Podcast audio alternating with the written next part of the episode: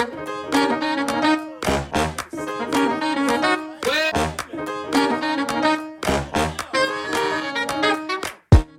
und herzlich willkommen zu Atelier Talk, dem Podcast mit Gesprächen über Kunst und Kreativität mit allem drum und dran. Und mit mir, Stefanie Hüllmann, und alle zwei Wochen auch mit der Fotografin Nina Gebke. Aber jede zweite Woche habe ich hier einen wechselnden, eine andere Interviewpartnerin oder Interviewpartner. Und heute freue ich mich, hier Agnes Hapsari begrüßen zu können, die mal wieder einen ganz neuen Aspekt zu diesem großen Themenkomplex bringt, zum großen Themenkomplex Kunst und Kreativität, denn Agnes ist Musikerin. Hallo, guten Morgen, Agnes. Hallo, liebe Steffi, guten Morgen.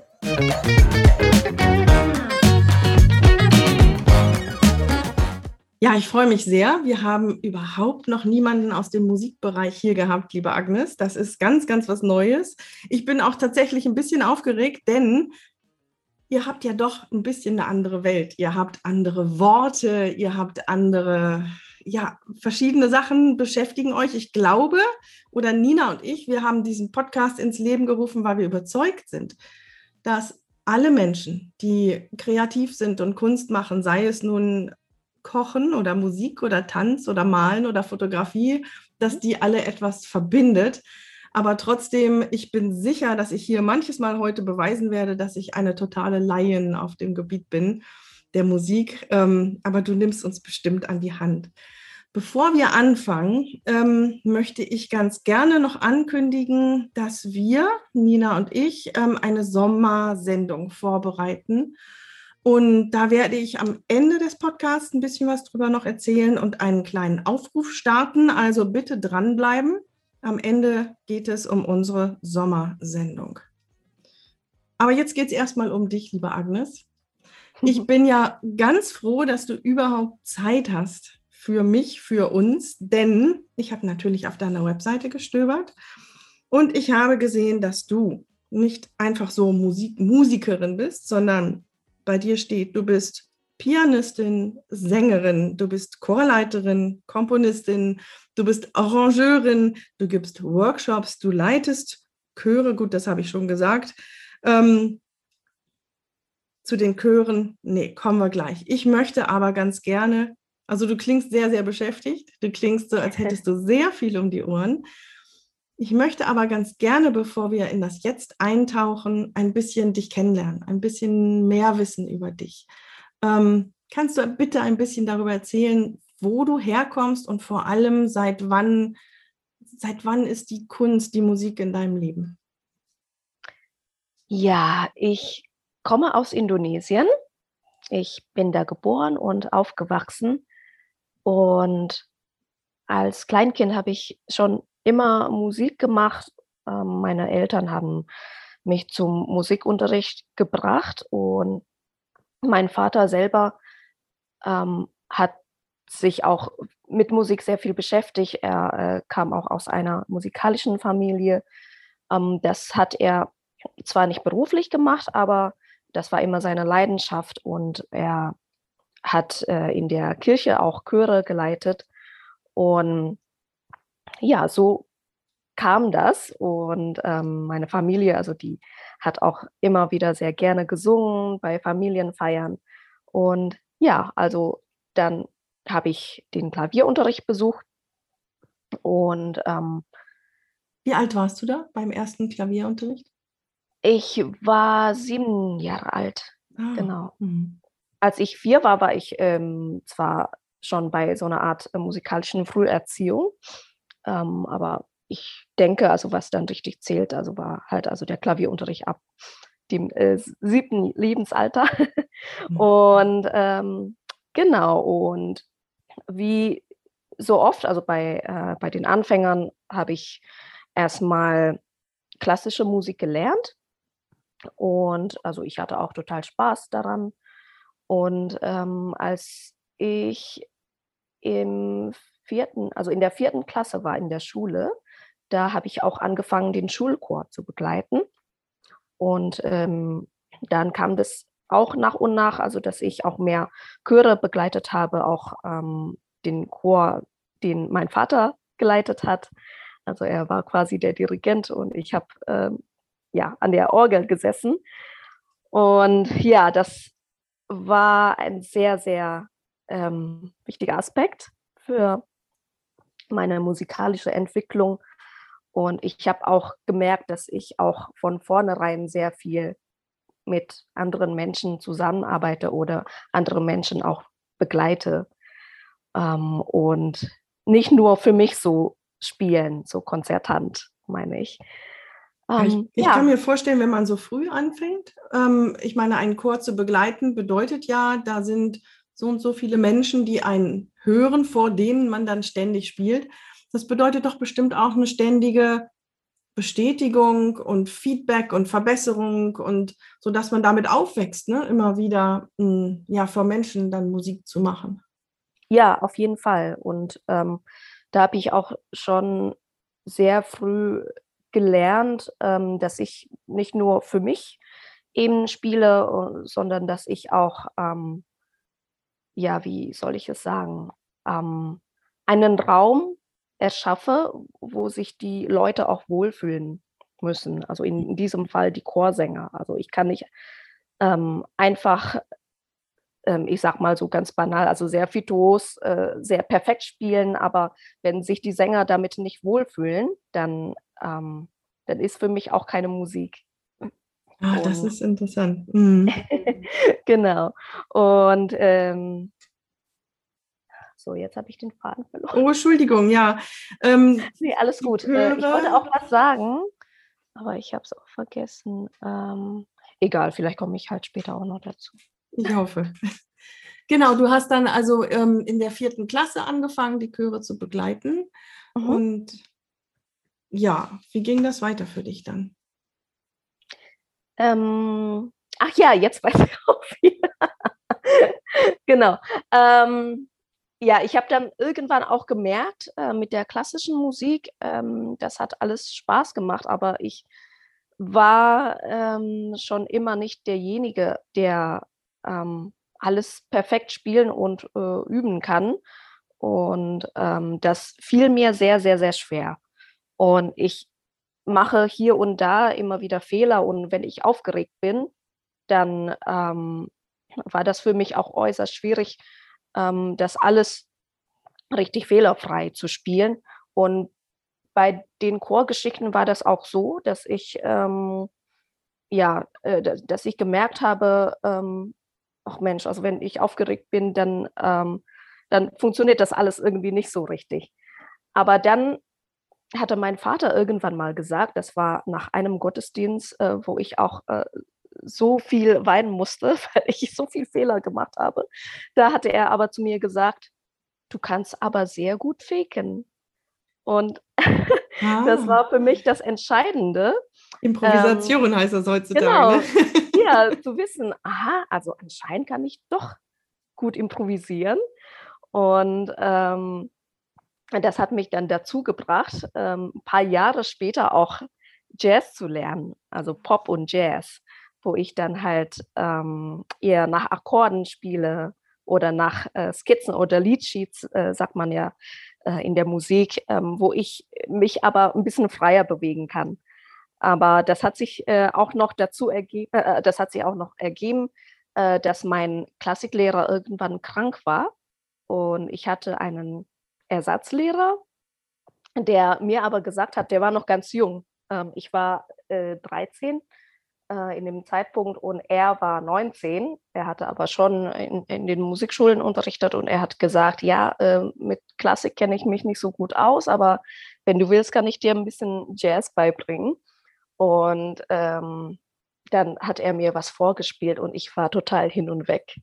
Und ähm, ich habe gesagt, ja, ich möchte das sehr, sehr gerne lernen. Und ähm, ja, mich hat das total fasziniert, dass ähm, im Jazz man nicht die ausnotierten Noten vor den Augen haben, sondern, wie ich gesagt habe, äh, vorhin äh, so eine Art Leadsheet oder Skizze. Also da hat man halt nur die Melodie und die Akkorde und dann ähm, ist man halt frei, also wie man diese Akkorde spielt und ähm, ob, ob man halt ähm, die Melodie rhythmisch sehr genau äh, spielen muss. Das ist halt ähm, auf einmal kein Thema mehr bei Jazz und das, ja, das hat mich sehr beeindruckt.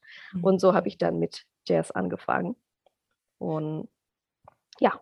Auf, auf, deiner Webseite steht, dass du mit 13 genau diesen, diesen, diesen, mit dem Jazz konfrontiert wurdest und dass sich das tief beeindruckt hat.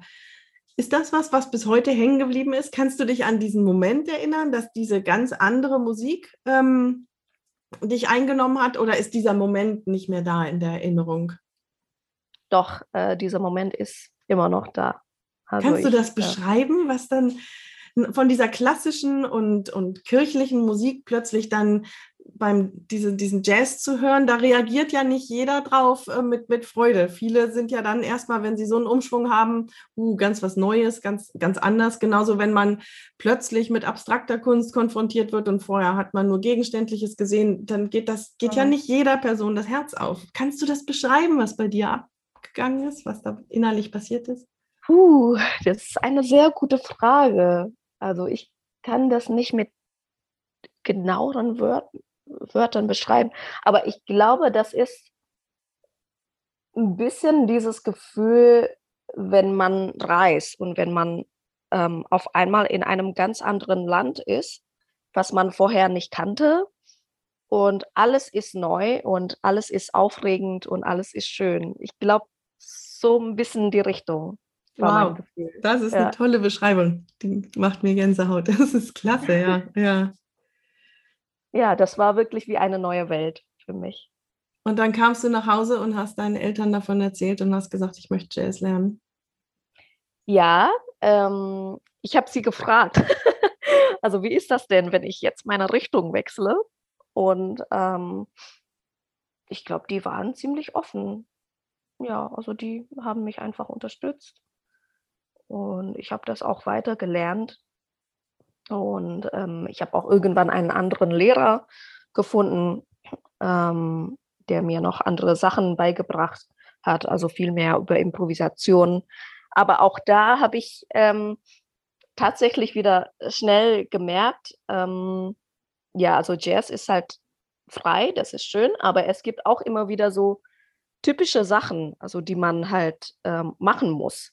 So zum Beispiel, zum Beispiel beim Improvisieren kann man nicht einfach so äh, ganz frei äh, wie kleine Kinder äh, spielen, sondern da gibt es schon so eine Art Sprachen, die man auch als Jazzmusiker lernen muss. Also das ist frei, aber auch nicht so frei und ähm, ja, das kann ich vielleicht nicht so gut beschreiben, aber auf jeden Fall ähm, hat es mich trotzdem noch sehr begeistert, äh, so dass ich irgendwann gesagt habe, ich möchte doch Musik studieren.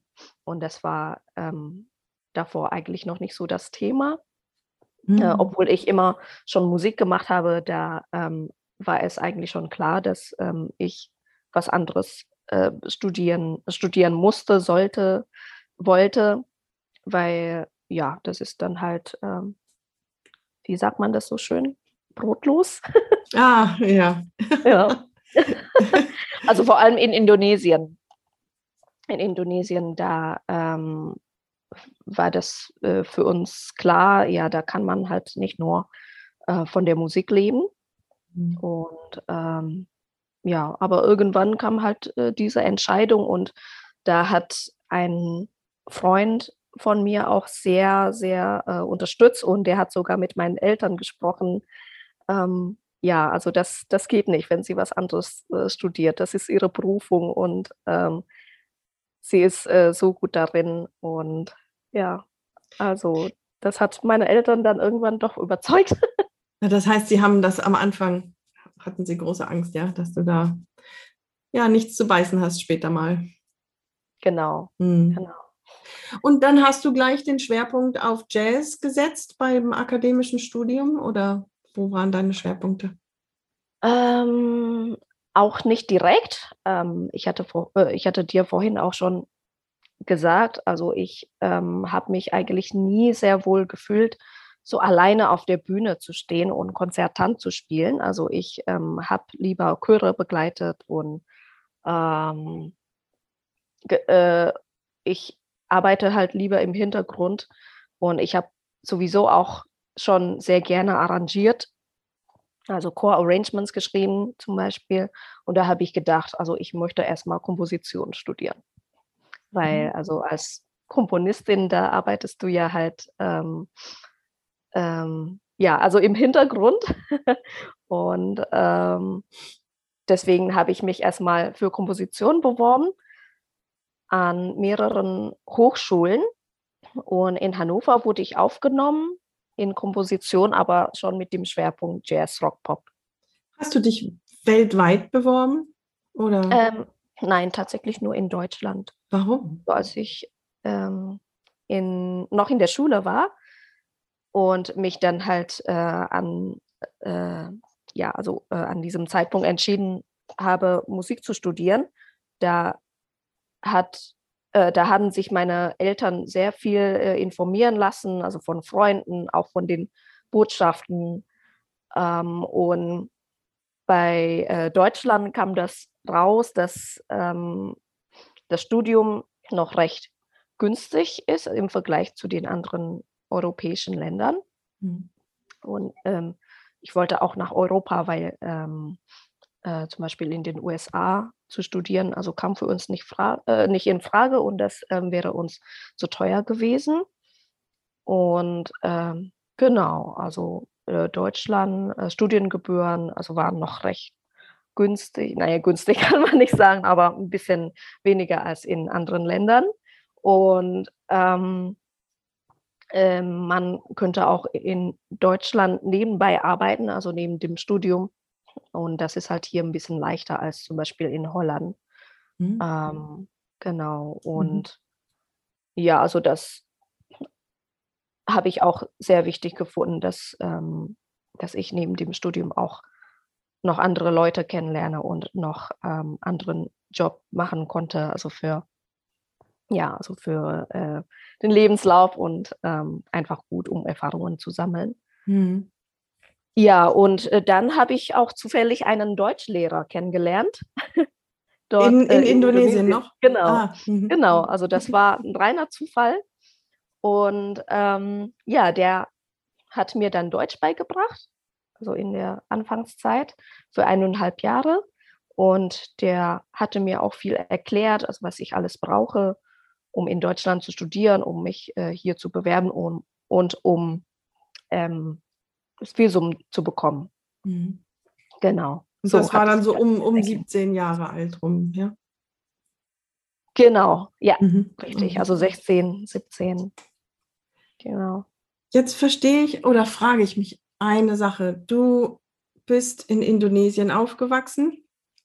Ähm, du hast aber klassische Musik, da höre ich dann aber durch, du hast immer nur klassische Musik gesagt, daraus, ich höre aber daraus, dass es europäische klassische Musik war wahrscheinlich. Das war dann Mozart, ja. Beethoven, Haydn, weiß der Himmel. Ähm, und dann bist du in die Jazzmusik gegangen. Das ist ja nun auch westlich. Ähm, Indonesien ist ja ein, ein sehr reiches Land an Kultur, ja. an Farbe, an Mustern und an Musik warum ist deine Kindheit, warum hat die sich um diese anderen, um die eigentlich fremden Musikrichtungen viel mehr gedreht als um die indonesische? Oder, oder vielleicht hat es ja gar nicht. Vielleicht ähm, bist du ja sehr stark auch mit indonesischer Musik aufgewachsen. Wie war das? Nee, das hast du schon sehr richtig durchschaut. ähm, es ist so, dass meine Eltern aus äh, der Provinz ähm, Mitte-Java oder äh, Zentral-Java kommen. Ähm, und da ist das halt, ist es dort sehr reich ähm, an traditioneller Musik, also Gamelan-Musik. Und ähm, damit sind meine Eltern auch aufgewachsen. Ähm, also mein Vater hat zwar kein Gamelan gespielt, aber der ähm, hat also der, der ist mit, äh, mit dieser Musik sehr vertraut und der kennt sich mit der Musik auch aus. Und meine Mutter war äh, traditionelle Tänzerin, zwar nicht jetzt ähm, hauptberuflich, aber sie hat sehr lange getanzt in ihrer Jugend. Und ähm, traditionelle indonesische Tänze. Genau, und mhm. äh, javanische mhm. hauptsächlich. Mhm. Genau, und dann äh, sind wir ja aber nach Jakarta gezogen, als ich sieben Monate alt war. Und in Jakarta ist es so, dass, dass man äh, mit dieser Gamelan-Musik nicht mehr so viel in Berührung kommt. Und ähm, ja, so habe ich, äh, so bin ich auch aufgewachsen. Also ich bin zwar mit Musik aufgewachsen und ich höre immer wieder diese Gamelan-Musik und ich habe auch als Kind getanzt. ähm, aber das, also aus irgendwelchen Gründen habe ich mich mit dieser Musik nicht so beschäftigt. Also mhm. Also das, ähm, das war für mich immer schon sehr familiär und ich habe das auch sehr gerne gehört, also wenn, äh, wenn meine Eltern das gehört haben, aber das war nicht so, dass ich unbedingt das lernen wollte als Kind. Und in, in der Schule, wo ich war, also wurde das auch nicht beigebracht. Ähm, also dadurch, dass, dass wir halt schon ein bisschen weg, äh, weggezogen sind, also von, ja, von diesem Herkunftsort ähm, von dieser Musik. Mhm. Genau.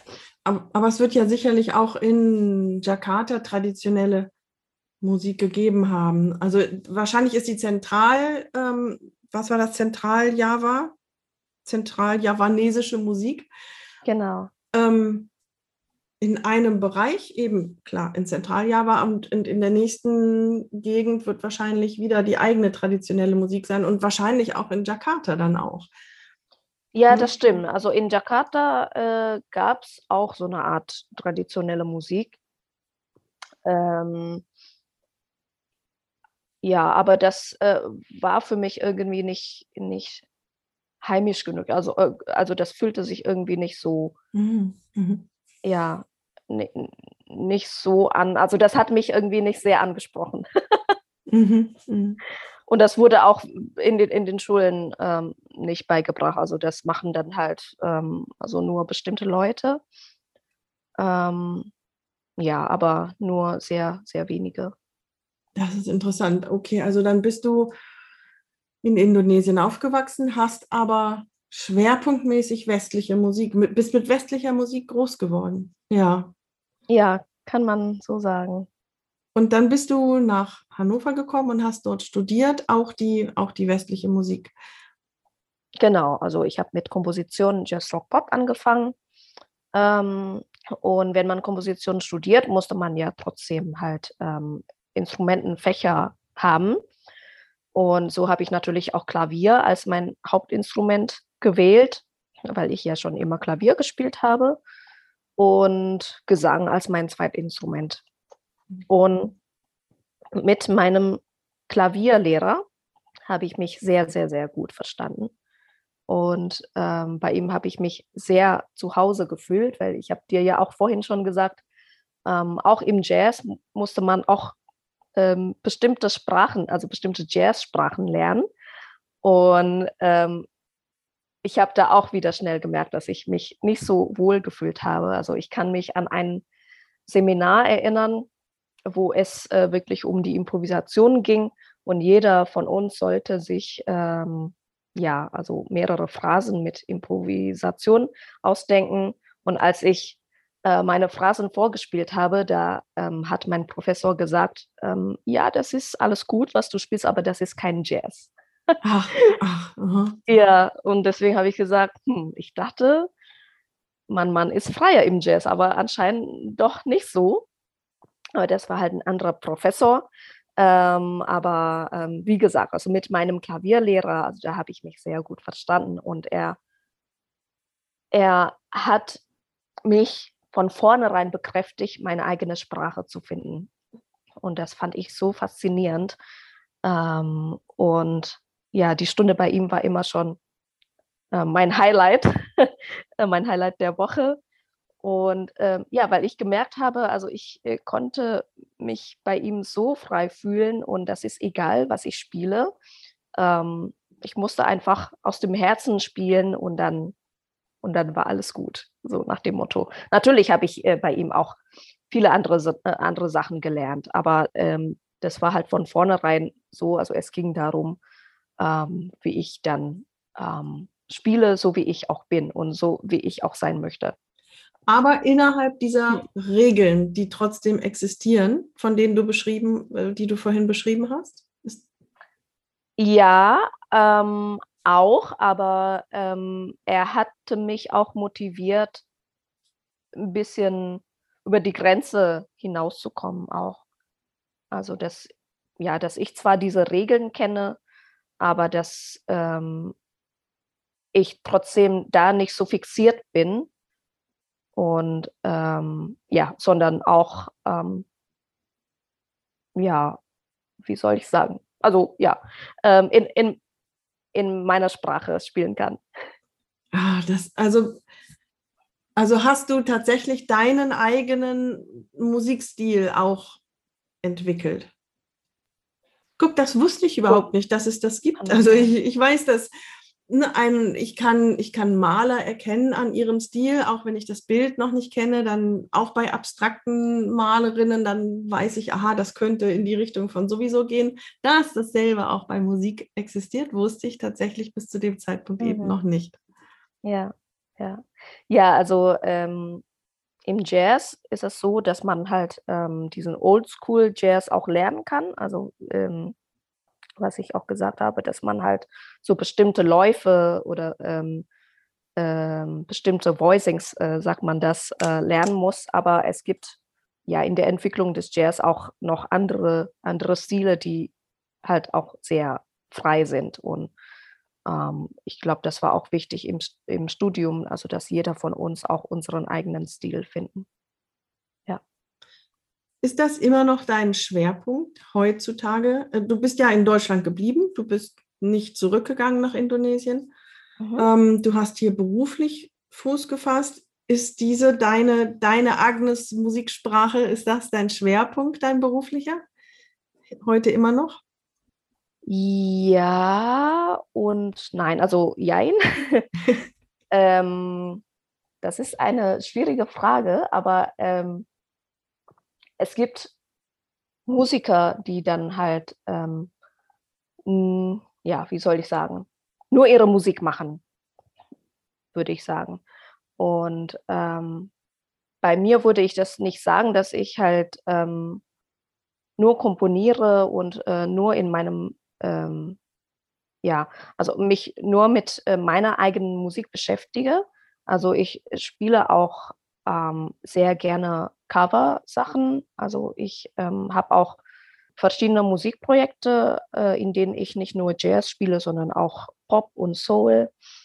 Und ähm, das war mir auch schon immer wichtig, dass ich mich nicht nur mit einem Musikstil beschäftige, äh, weil mich faszinieren so viele äh, Stilrichtungen, auch ähm, was die Weltmusik angeht. Also ich habe äh, mehrere Jahre äh, in einer Tango-Band gespielt und das äh, hat so viel Spaß gemacht. Also das hat mir so viel bedeutet, auch Musik aus anderen Ländern kennenzulernen.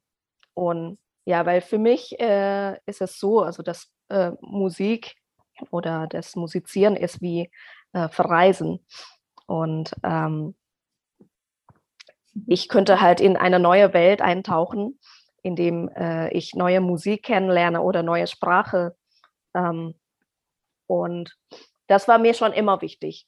Und deswegen würde ich äh, äh, sagen, also ich versuche immer, egal welchen äh, Stil ich gerade spiele oder welcher Musikstil mich äh, angesprochen hat, dass ich es trotzdem äh, so spiele. Also es ist wichtig, egal welchen Musikstil ich spiele, also ich spiele das halt in meiner Sprache so wie ich es äh, spielen würde, aber ohne äh, die ganzen Regeln natürlich außer Acht zu lassen. Du hast eben ein, ein Wort gesagt, dass du verschiedene Projekte hast. Ähm, und das ist tatsächlich ein Wort, über das ich gestolpert bin, als ich mich vorbereitet habe für unser Gespräch. Ähm, auf deiner Webseite, da ist dann neben Vita und Terminen und Kontakt, sind auch die Menüpunkte Chorleitung und Projekte. Und das war tatsächlich das Erste, was ich angeklickt habe, weil ich mir unter Projekten gar nichts vorstellen konnte. Ähm, mhm. ich dachte, vielleicht sind Projekte irgendwelche Jugend, Jugendprojekte, dass du mit, mit Kindern und Jugendlichen irgendwelche Aktionen machst und planst. Und dann habe ich gesehen, Projekte ist das Wort, in, mit denen du und wahrscheinlich andere auch ähm, ihre, ihre, ich würde sagen, mit meinem Laienwortschatz, die Bands, in denen du spielst, die anderen mhm. Menschen, mit denen du dich musikalisch zusammengetan hast. Und dann hast du da fünf verschiedene und ähm, auch mit sehr wunderbaren Namen. Ähm, Flutischen hast du? Nee, Fluischen. Fluischen, genau. genau. Und den Puro Tango dazwischen. Und dann, wenn ich auf Chorleitung gehe, dann ist das Erste, was ich sehe, sind Workshops. Das hatte ich auch nicht erwartet. Bei Chorleitung ja. habe ich gedacht, da steht jetzt dein Chor, den du leitest und den stellst du vor. Aber dann geht es los mit Workshops. Dann geht es weiter mit Komposition und Arrangements. Und dann ein Punkt, der mich total umgehauen hat. Meine Chöre.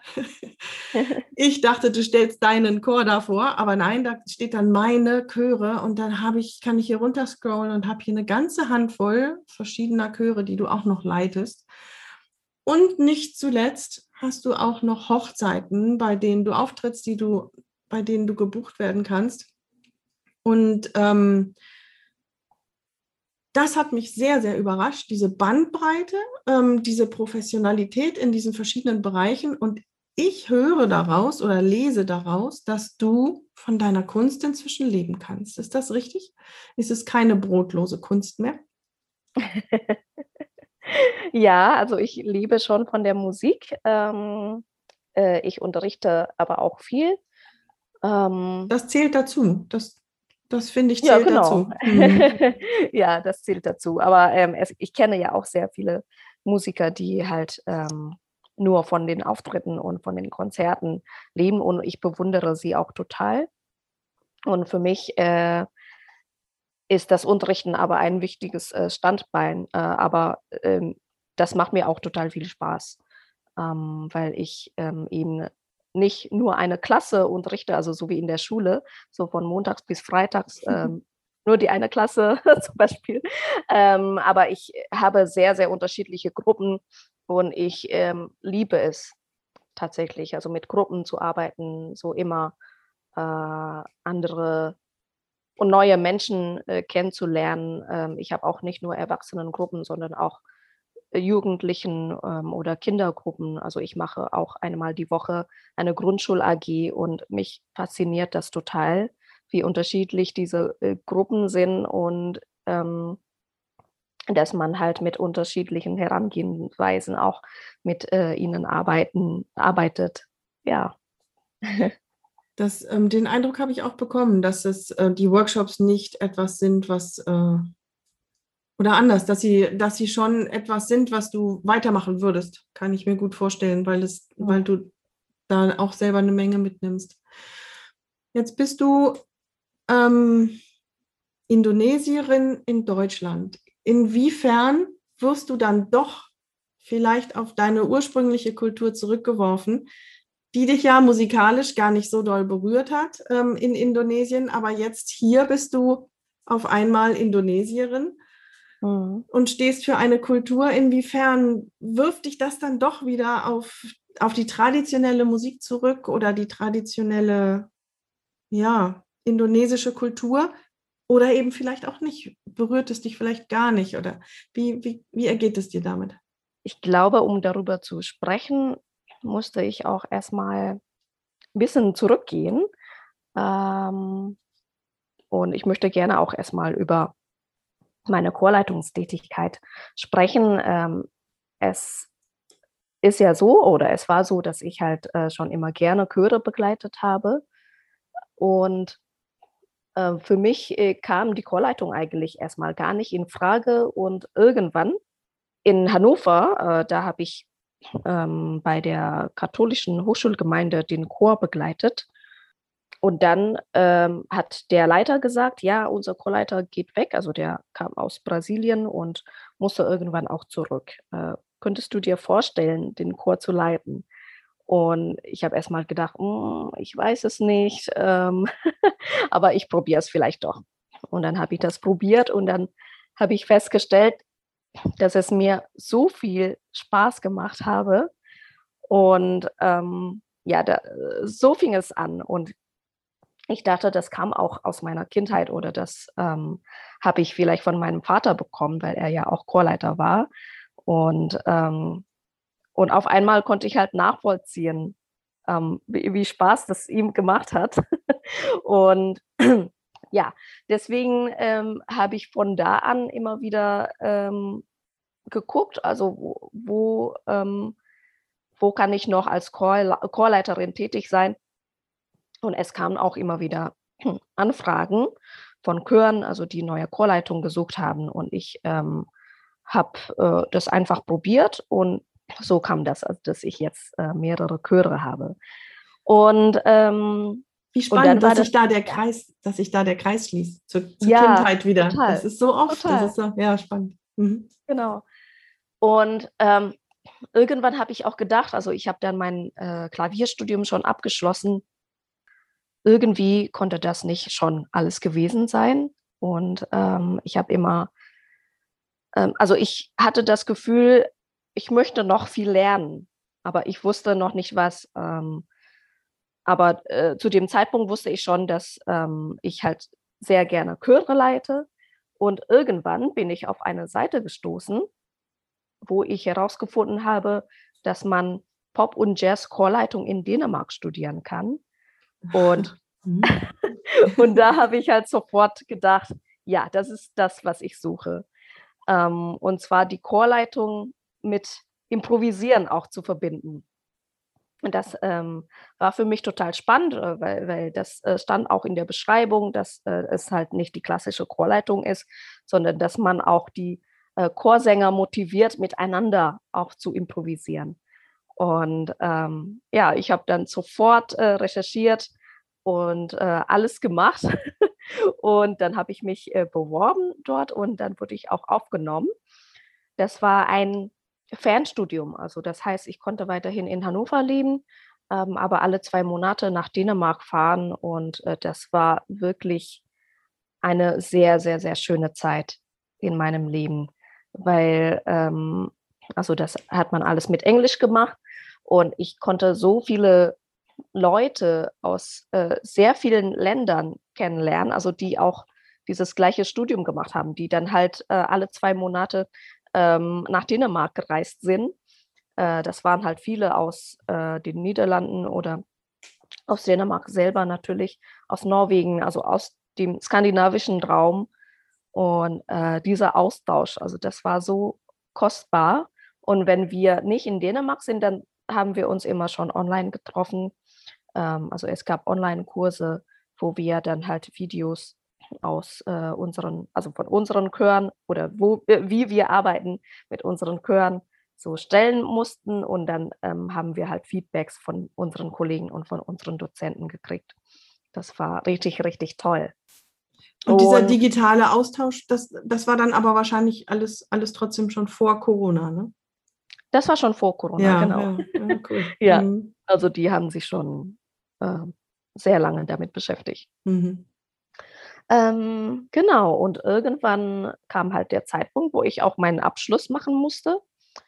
Und äh, da dieses Studium auch sehr frei war, dann konnte ich mir ein Thema aussuchen, was mir auch äh, am Herzen lag. Und ähm, das war halt wiederum äh, die Beziehung zu meinem Herkunftsland. Und ähm, mhm. in dem Studium war das auch schon so, dass ich einmal im Jahr äh, in den Urlaub geflogen bin nach Indonesien. Und äh, dieses Chorleitungsstudium hat mich sehr motiviert, wieder Beziehungen ähm, zu meiner Herkunft ähm, aufzubauen, äh, weil ich da so viel Inspiration gekriegt habe, so, so dass ich dachte, ja, ich musste das weitergeben. Nicht nur an meine Chöre hier in Deutschland, sondern auch an die Chöre in Indonesien. Und so habe ich auch angefangen, dort Workshops zu geben, ähm, und besonders, ähm, wie ich schon sagte, also dieses Improvisieren äh, innerhalb der ChorsängerInnen, also war mir halt schon sehr wichtig.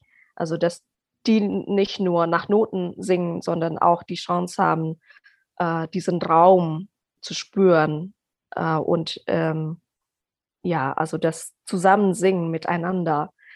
Genau, also so, so hat das angefangen, dass ich äh, auch wieder dort äh, mehr äh, tätig äh, war in Indonesien. Das war ja äh, vorher noch nicht der Fall. Und dann. Kleine ähm, Zwischenfrage bitte. Ja. Ähm, und das, diese, diese Workshops in Indonesien für die Chöre und Improvisation, das war dann Schwerpunkt auch Jazz oder, oder ist das ähm, spartenübergreifend, was du da vermittelst? Ähm, also schon in Richtung Pop und Jazz, aber auch, auch äh, genreübergreifend. Also das mhm. heißt, also ich habe auch zum Beispiel mit einem Chor ein Konzert gemacht und das Thema war Religion. In Indonesien gibt es ja sechs äh, anerkannte Religionen und äh, zwischen den Religionen war das halt nicht immer friedlich, ähm, mhm. kann ich so sagen. Mhm. Und ähm, wir haben uns dann mit, mit der Musik aus unterschiedlichen Religionen beschäftigt, also äh, buddhistischen Mantren und äh, auch Kirchenlieder, aber auch zum Beispiel Lieder aus, der, äh, aus dem Islam. Mhm. Ähm, und das ist ja nicht alles Jazz oder äh, sind ja nicht alles äh, Popstücke, aber ich habe herausgefunden, dass ähm, man mit Improvisieren diese Stücke auch sehr gut äh, singen kann und dass, ähm, dass das uns allen auch verbindet. Also egal, welche Musik man singt, mhm oder ich sag mal so, egal ähm, welche Religion man ausübt, äh, die Wurzeln liegen immer in der Musik. Mhm. Also egal welche Religion man hat, ähm, es gibt auch, äh, es gibt in jeder Religion immer Musik, die man halt sehr berührt, also sei es Mantren oder Kirchenlieder. Und ähm, ja, also Musik vereint quasi diese unterschiedlichen Religionen und das wollt, wollten wir auch zum Ausdruck bringen mhm. in diesem Konzert. Genau. Und dann mein Abschluss, ja, äh, mein Studienabschluss. Ähm, da wir halt in diesem Studium viel über Improvisation gelernt haben, da ähm, wollte ich Gamelan-Musik mit äh, Jazzgesang auch verbinden. Und ähm, genau, Gamelan-Musik, also wenn man das spielt in Indonesien, dann hat das ja immer sein bestimmtes äh, Schema. Also man kann nicht einfach so äh, spielen. Also man äh, also in, innerhalb einer Gruppe gibt es halt immer bestimmte Regeln. Mhm. Und ich wollte halt schauen, inwiefern es sich dann mit Jazzgesang oder mit Im Improvisation kombinieren lässt. Und so habe ich mich ähm, endlich mal mit der Gamelan-Musik äh, viel mehr beschäftigt. Ähm, ich habe auch schon herausgefunden, dass es in Hannover eine Gamelan-Gruppe gibt oder gab. Und ich habe den Leiter angesprochen. Also der ist ein Deutscher, mhm. der kennt sich aber mit Gamelan-Musik sehr, äh, sehr gut aus. Und ähm, das war für mich fast fast peinlich, also dass ich meine eigene Musik oder die, die Musik äh, aus meinem Land von einem Deutschen, von einem Deutschen ah. irgendwie äh, lernen musste. Ja, ich habe mich sehr danach gesehnt, ähm, jetzt, also nach mehreren Jahren hier, also endlich mal ähm, wieder mit, äh, mit der Musik äh, aus, meinem, aus meiner Heimat zu beschäftigen. Genau. Aber das ist wirklich spannend. Also dann haben sich hier dann wirklich mehrere Kreise geschlossen für dich. Ja, Und ja. Das finde ich wirklich interessant. Ich habe ähm, ganz kurz nur am Rande, ich habe längere Zeit in Japan gelebt. Und ja. ich habe festgestellt, ähm, weil die Kultur sowas von anders ist und diese andere Kultur sich einen sich selbst ja nochmal hm, anders definieren lässt. Ich habe immer wieder, wenn ich zurückschaue, das Gefühl, dass ich erst in Japan zur Europäerin geworden bin. Ich habe das vorher ja. nicht begriffen, was, was mich da so geprägt hat und habe das dann dort erst angefangen zu begreifen. Ja, eigentlich hätte ich da noch eine ganze Menge Fragen zu, aber ich glaube, wir sollten vielleicht ein bisschen dem Ende entgegengeben. Agnes, ja ganz was anderes. Indonesien, Deutschland, das Essen ist anders, das Wetter ist anders, die Menschen sind anders. Ähm, trotzdem bist du jetzt schon viele, viele Jahre hier geblieben. Hast du zwei Zuhause in dir? Hast du zwei Heimaten in dir oder bist du immer zwischen den Kulturen? Ja, ich würde schon sagen, dass ich in Hannover auch meine zweite Heimat gefunden habe. Und hier habe ich äh, Freundschaften geschlossen, also die mir auch total äh, wichtig sind. Und äh, die Menschen sind mir hier total wichtig und äh, meine Arbeit sowieso. Ähm, und ich fühle mich in Hannover auch sehr wohl. Also das ist für mich eine ganz tolle Stadt mit der richtigen Größe. Und vor allem für meine Arbeit ist es ja wichtig, ähm, weil ich oft mehrmals am Tag in unterschiedlichen äh, Orten äh, hinfahre, um zu unterrichten oder zu spielen. Und ähm, da wären mir große Städte zu stressig, ehrlich gesagt. Also da ähm, hätte ich viel mehr Zeit gebraucht, um hin und her zu fahren. Und ja, in Hannover ist, ist es perfekt, finde ich. Es ist immer äh, so phasenweise. Also am, am Anfang ähm, war das ja alles neu für mich und, ähm, und das, das war so aufregend, ähm, mit dem Studium klarzukommen, also mit der neuen Sprache. Und, ähm, und irgendwann äh, habe ich das Gefühl, ja, ich habe das ähm, schon ziemlich weit geschafft und äh, hier habe ich meine Kontakte aufgebaut und ähm, da kam es für mich nicht mehr in Frage, wieder nach Indonesien zurückzuziehen. Ähm, aber jetzt bin ich auch wieder in der Phase, auch dadurch, dass ich ähm, mehr mit äh, Indonesien äh, zu tun habe, dass mich der, die Heimat wieder ruft. Ach, also ich fühle mich weiterhin sehr wohl hier, aber mhm. ich habe irgendwann den Wunsch verspürt, wieder dort etwas weitergeben zu können. Ah, spannend. Mhm. Das kann sich vielleicht wieder ändern, aber ähm, genau, also das ändert sich immer wieder mit der Zeit. Aber es ist im Hinterkopf und es existiert der Plan, vielleicht dann wieder den Sprung nach Indonesien zu machen, ja? Genau. Mhm. Also noch nicht so ganz konkret, aber ja. ja. Oh, das ist interessant. Ich hoffe, dass wir das verfolgen können. Halt uns auf dem Laufenden. Agnes, gibt es zum jetzigen Zeitpunkt, ich weiß, wir haben ganz viel noch nicht angesprochen, gibt es irgendetwas, was du gerne jetzt unbedingt noch loswerden möchtest? Etwas, was du den Hörerinnen oder Hörern an die Hand geben möchtest? Mhm. Also, ähm, es ist so, dass ich, ähm, ich habe dir ja erzählt, ich habe schon als Kind Musik gemacht und ähm, und dann irgendwann auch hier studiert und dann auch ähm, ja im Musikbereich äh, gearbeitet mit allen mit all ihren Facetten. Aber ich habe noch nie äh, so ganz genau hinterfragt, also was, was ist der Sinn? Warum mache ich Musik? Das war für mich irgendwie immer so selbstverständlich. Ich muss schon sagen, äh, das ist halt mir erst in diesem Jahr klar geworden, dass ich Musik mache, um Verbindungen herzustellen. Es ist so, dass äh, mein Vater äh, im Frühjahr verstorben ist. Ja, also das hat mich sehr umgehauen, sehr traurig gemacht. Ähm, also ich war wie in einem Loch, weil ich auch zu meinem Vater eine besondere Bindung hatte.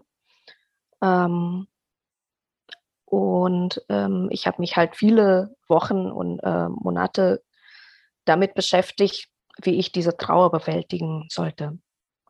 Und äh, in Hannover kenne ich eine Freundin, eine gute Freundin, die, sie ist eine äh, Indonesierin auch, also sie kommt aus Bali und sie bietet Ahnenrituale an. Und ähm, ich habe zu ihr gesagt, ja, also lass uns das machen für meinen Vater. Äh, und dann war ich bei ihr. Wir haben halt äh, damit angefangen, äh, die, äh, also Gebete auszusprechen. Und dann ähm, hat sie irgendwann angefangen, mit ihrem Mann zu trommeln, um die Seele zu rufen. Dann hat sie gesagt, ja, Agnes, du kannst jetzt auch gerne was singen, ähm, weil die verstorbenen äh, Seelen, also die kommen schneller, wenn sie Gesang oder äh, wenn sie Gesang hören oder wenn sie Musik hören ähm, oder Tanz, was auch immer. Und ähm, das hat mich irgendwie sehr, sehr berührt. Also ich habe dann auch noch ein Lied gesungen, was mein Vater äh, sehr gerne gehört hat. Aber dieser Satz mit Musik oder mit Gesang können wir uns am schnellsten oder am leichtesten verbinden mit den verstorbenen Seelen. Und das, das war für mich halt der Punkt, ähm, den ich auch weitergeben möchte. Und seitdem habe ich gedacht, ja, das ist der Sinn, warum ich Musik mache. Also ich möchte verbinden, ähm, egal was, also äh, nicht nur uns äh, mit den verstorbenen Seelen oder uns mit der Unendlichkeit, aber ich möchte halt ähm, Herz und Verstand verbinden. Danke, dass du das mit uns teilst. Das ist, das geht tief und das ist, das kann äh, auf dieser Ebene, die du ansprichst, Herz, kann das, glaube ich, jeder sehr, sehr gut verstehen. Das, vielleicht ist das sogar der Kern von Musik. Ich weiß es nicht, aber dass du dir dessen bewusst geworden bist und das mit uns teilst. Vielen, vielen Dank. Ja, sehr gerne. Ich habe wirklich viel gelernt heute, Agnes. Und es war ganz spannend. Und ich ähm, hätte tatsächlich noch einige Fragen, auch wie du Corona überlebt hast, ähm, wie es dir da erging für die nächste Zeit. Ähm, ich wünsche dir auf alle Fälle alles Gute. Wir können heute nicht jedes Thema ähm, besprechen, aber ich habe ganz viel mitgenommen. Und ähm, es war für mich ganz spannend, in, in deine Welt einmal reinschauen zu können. Vielen, vielen Dank. Ja, sehr gerne. Ich habe am Anfang bei der Einleitung habe ich angekündigt, ähm, dass ich am Ende noch etwas kurz sage ähm, zu unserer Sommersendung. Und zwar werden Nina und ich ähm, im Sommer eine kleine Pause machen, aber damit trotzdem Atelier Talk erscheinen kann, brauchen wir oder haben wir uns überlegt, dass wir ganz gerne auf eure Wünsche und Fragen eingehen möchten und mit diesen Fragen eine Sendung gestalten, die wir vorher aufnehmen können. Das heißt, wir brauchen bitte eure Fragen. Und zwar erst einmal ist alles erlaubt. Wenn ihr Fragen habt an uns persönlich, oder zum Atelier-Talk oder Fragen zu Kunst und Kreativität. Ähm, wir würden dann forschen und suchen und geben uns alle Mühe, eure Fragen zu beantworten. Ihr könnt uns ähm, schreiben über Instagram. Auf unserer Webseite sind wir atelier-talk.com. Auf Instagram sind wir Atelier Talk in eins durch. Und Agnes findet ihr im Web unter agneshabsari1 durch.de. Agnes Habsari. Und auch auf Instagram ist sie zu finden unter Agnes Habsari. Wir freuen uns auf eure Fragen. Wir freuen uns auf eure Reaktionen. Und wenn ihr uns noch ein paar Sternchen schenken möchtet auf Apple Podcasts, dann hilft uns das unheimlich viel weiter. Vielen, vielen Dank dir, Agnes, für das Gespräch. Vielen, vielen Dank euch allen fürs Zuhören. Bleibt gesund, habt Spaß. Bis nächste Woche. Tschüss.